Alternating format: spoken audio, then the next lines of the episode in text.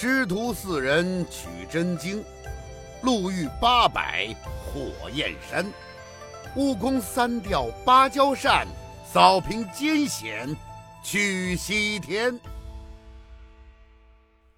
说那么几句定场诗，今天咱们的相声大会就算开始了。那么咱们今天说点什么呢？刚才定场诗里呀，已经跟您说清楚了。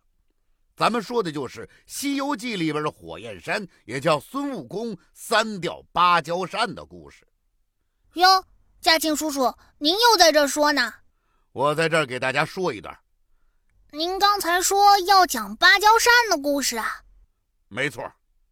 芭蕉扇，芭蕉扇，芭蕉扇，太好了！哎呦我的妈呀！你这一惊一乍的毛病什么时候能改改呀？我心脏病差点让你给吓出来。嘉靖叔叔，我太激动了。你激动什么呀？三调芭蕉扇这段我熟啊。你熟？你熟怎么了？咱们俩可以一块儿给大家表演呢。你，呃不不不不。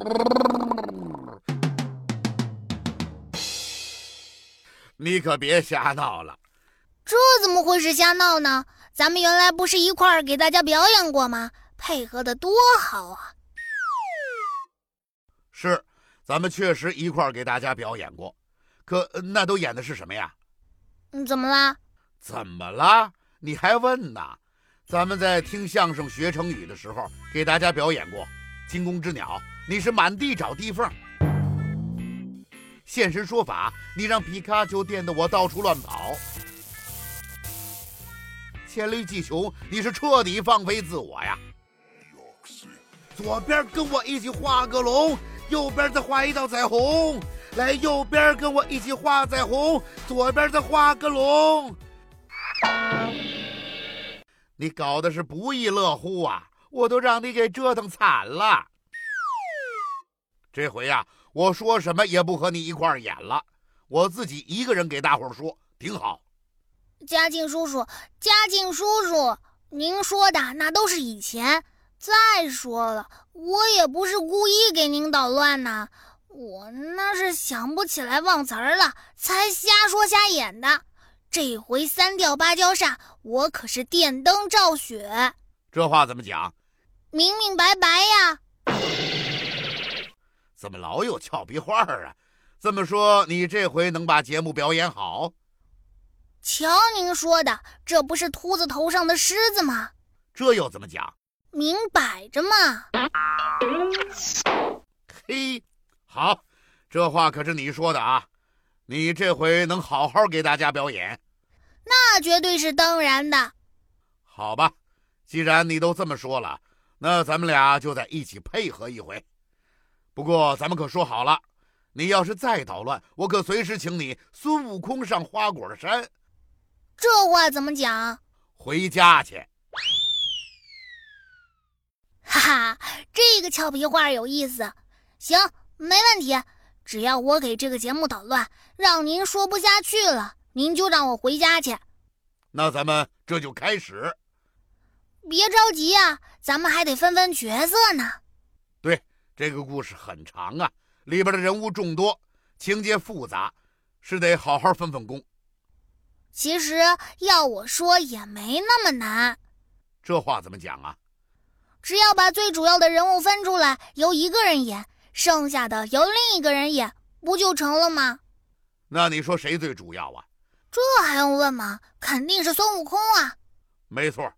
那你说咱们俩谁演孙悟空合适呢？这个嘛，您看啊，孙悟空是个猴，个头不高；我呢是个小孩，个头也不高。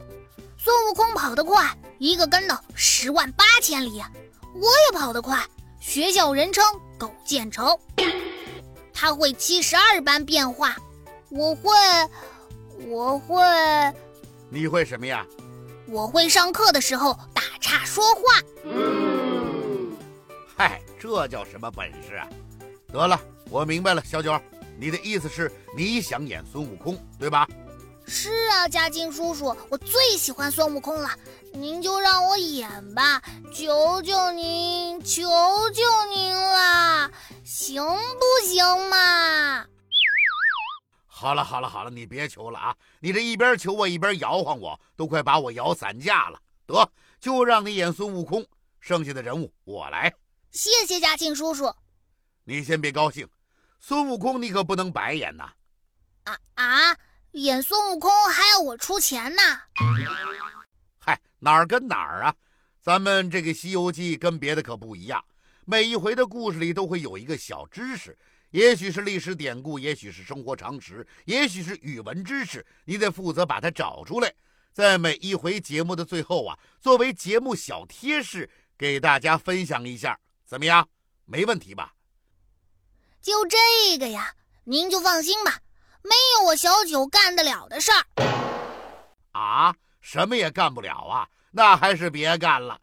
呃，不不不，不是，没有我干不了的事儿。你这又啥都干得了啦？反正是您交给我就放心吧。好吧，我就把这个任务交给你了。那咱们赶紧开始吧。别急呀，光分完了人物，还有很多旁白，怎么办呢？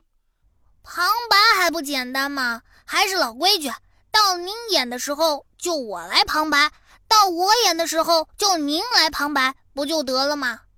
好，就是这个主意。那咱们这就开始吧。哎，你等会儿啊，要表演我还有个要求。怎么这么多要求啊？您快说吧。咱们这个故事可是不短，一天可说不完。你得保证每天放学后准时来给大家表演才行。就这要求，没问题呀。您要不信，您可以骑驴看账本。怎么讲？走着瞧啊。好嘞，那咱们就闲言少叙，书归正传。